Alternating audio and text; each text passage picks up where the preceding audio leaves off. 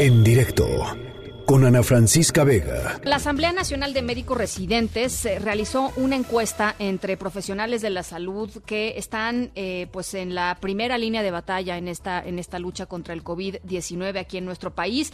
En total fueron consultados un poquito más de 400 profesionales sanitarios, principalmente médicos residentes y la verdad es que lo que resultó de esta encuesta llama la atención, preocupa, por supuesto, eh, porque pues no hay protocolos, ¿no? Ellos dicen no hay protocolos, no hay insumos, eh, en fin, eh, creo que vale la pena echarle echarle un ojo a los a los resultados y justo para eso está con nosotros en la línea el doctor Carlos Armando Herrera, residente de tercer año de psiquiatría del Centro Médico Nacional Siglo XXI y colaborador justamente en la realización y en el análisis de esta encuesta. Eh, doctor, ¿cómo estás? Buenas tardes. Hola, buenas tardes, Ana pues platícanos un poco cómo, cómo levantaron la encuesta y, qué fueron, pues, cuáles son, dirías tú, los, las líneas más importantes de lo que encontraron. Ok, eh, levantamos esta encuesta el 23 de marzo en nuestras redes sociales por una serie de, digamos, testimonios que nos llegaron vía Facebook y vía Twitter, eh, reportando la escasez de insumos e incluso compañeros que ya tenían esta infección o síntomas respiratorios por no utilizar los equipos de protección eh, personal. Como bien mencionaste, encuestamos alrededor de 413 médicos, el 78.5% médicos residentes y el resto del personal en formación, médicos internos de pregrado y médicos pasantes. Como bien lo mencionas, hasta un 83.30% de los residentes y, y de los médicos internos reportó que en sus hospitales no había mascarillas N95. Como sabes, son las que recomienda la OMS para evitar el, contagio. Además de eso... ¿Cuánto, ¿Cuánto nos dijiste, perdón? 83.30%. O sea, estamos hablando casi de la totalidad de las unidades hospitalarias eh, que no cuentan con los suficientes insumos eh, para eh, atender este tipo de pacientes. Y hablo de áreas de riesgo, ¿no? Urgencias, medicina interna, y los compañeros anestesiólogos, que son los que se encargan de, intubar ante un síndrome pues, de insuficiencia respiratoria aguda. Eh, también hay deficiencia en cuanto a guantes, eh, protección eh, de esta facial, los gogles, las caretas. de, las caretas y, de caretas y gogles, ¿qué porcentaje, por ejemplo? Por lo menos un 56.7% de gogles no lo no, no cuentan con ellos, de guantes 71.90% y hasta un 20 o 30% de caretas. Eh, es brutal, ¿no? Oh, claro, sí, por supuesto. Precisamente, eh, como te mencionaba, son la mayoría de los residentes encuestados eh, son médicos que se encuentran en las áreas de urgencia y en áreas de medicina interna y anestesia. Entonces sí es alarmante porque son consideradas áreas de riesgo, ¿no? Y los protocolos de la OMS precisamente recomiendan que el personal que está más expuesto a los aerosoles cuenten con un equipo de protección personal. A ver, ahora eh, yo sé que, pues no sé, la verdad no sé cuál sea la respuesta, pero eh, mi, mi, al escucharte, lo que viene a la mente es, pues tuvimos por lo menos tres meses para que se establecieran los protocolos indicados. ¿No? este, eh, de hecho, eso es un poco lo que han dicho las autoridades, este, que, que, pues que ya estaba el asunto preparado y que nos tranquilizáramos y que no levantáramos voces de alarma. Eh, y pues nos estás diciendo no hay ni protocolos. ¿Qué pasó? ¿Qué falló? ¿Quién, quién no hizo su trabajo? La, la, realidad dista mucho de lo que nos mencionan las autoridades y esto por experiencia de los 25 mil residentes que componemos pues gran parte de los engranajes de todos los servicios de salud. El desabasto de medicamentos ya tendría aproximadamente unos tres meses. Eh, te lo digo yo por experiencia, soy residente del Seguro Social. Eh, estuvimos alrededor de tres meses sin antidepresivos para pacientes con, con trastornos eh, psiquiátricos y pues esto se puede generalizar a otros aspectos, ¿no? También en cuanto a insumos como equipo de protección personal. Eh, la realidad es que no estábamos preparados para esto y los que están sufriendo o están exponiéndose son los médicos eh, de información. Claro, claro. Oye, eh, ¿y tienen eh, resultados regionales? Es decir, ¿hay lugares o hay regiones en donde el asunto es todavía más preocupante? Hemos, hace ratito fuimos allá a la región de La Laguna, en donde pues han habido varios contagios ahí en una clínica de IMSS. Eh, fuimos también a Morelos, en donde, en donde también están pues levantando las voces, Tabasco, en fin, hemos ido a varios lugares aquí en el programa, pero ustedes tienen detectado regionalmente dónde está el punto de quiebre.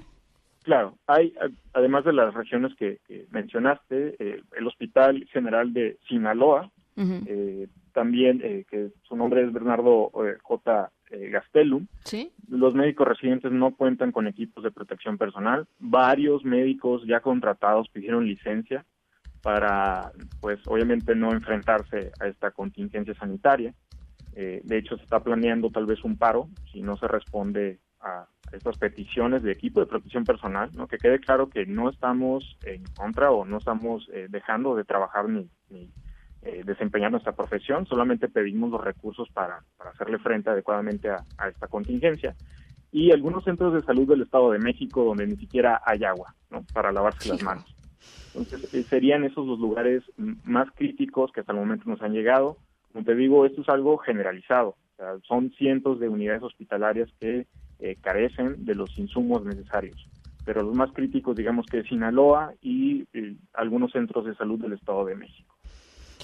Bueno, pues eh, la verdad es que, y, a ver, ¿qué les dicen las autoridades? O sea, tú, Carlos, residente del Centro Médico Nacional, siglo XXI, este, pues vas a trabajar ahí todos los días. Este, ¿Cuál es la sensación? ¿Cuál es, cómo, cómo percibes también a tus colegas, a tus jefes, en fin? Hay una gran incertidumbre porque no contamos precisamente con, con los recursos ni los materiales para atender adecuadamente a los pacientes.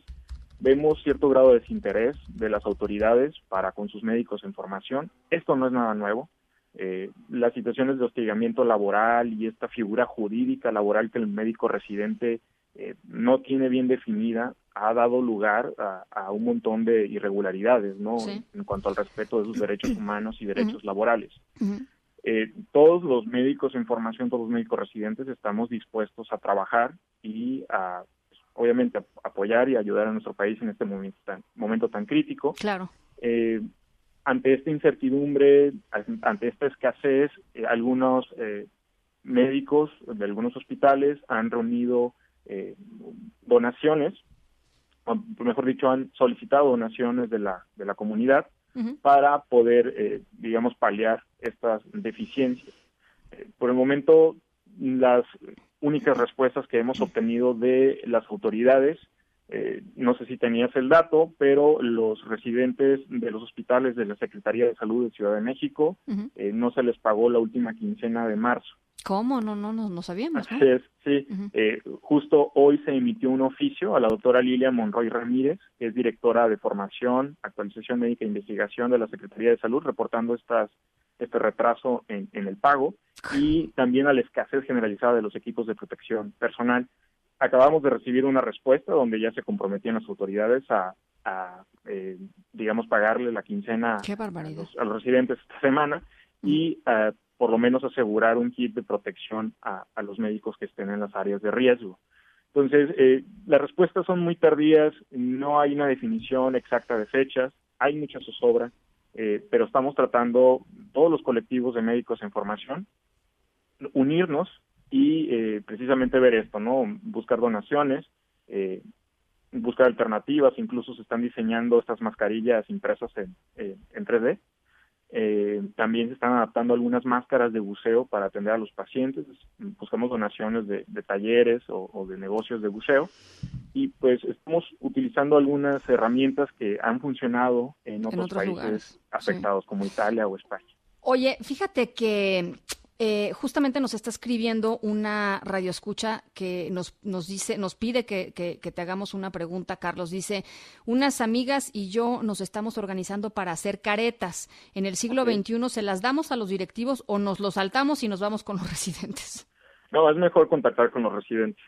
Eh, nuestras redes sociales están abiertas, nuestra página de Facebook es Asamblea Nacional de Médicos Residentes, nos pueden mandar un mensaje, estamos eh, contactando a todas las personas que quieran eh, hacer su donativo y gestionarlo directamente con los residentes que más lo necesitan, ¿no? Sobre todo el área de urgencias, medicina interna, como, como lo he mencionado, son los médicos que más expuestos están a contraer este virus por la exposición a aerosol.